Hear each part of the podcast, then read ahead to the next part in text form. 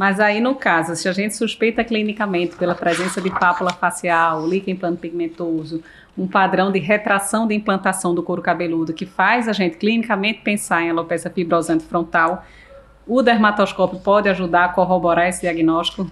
Com certeza. Com certeza. Né? Aqui, Sempre na o dermatoscópio mão, né? é maravilhoso. Né? Até para fazer um tá. diagnóstico diferencial. Total, né? ajuda demais. Isso, porque a gente vai justamente procurar a questão dos pelos velos, né? Então, avaliar com o dermatoscópio essa região para a gente ver se tem ausência desses pelos velos. Procurar também é, uma eritema de escamação perifolicular, que é bem característico, né, que é justamente a reação inflamatória ali em torno do folículo, e a gente pode encontrar também pontos amarelos.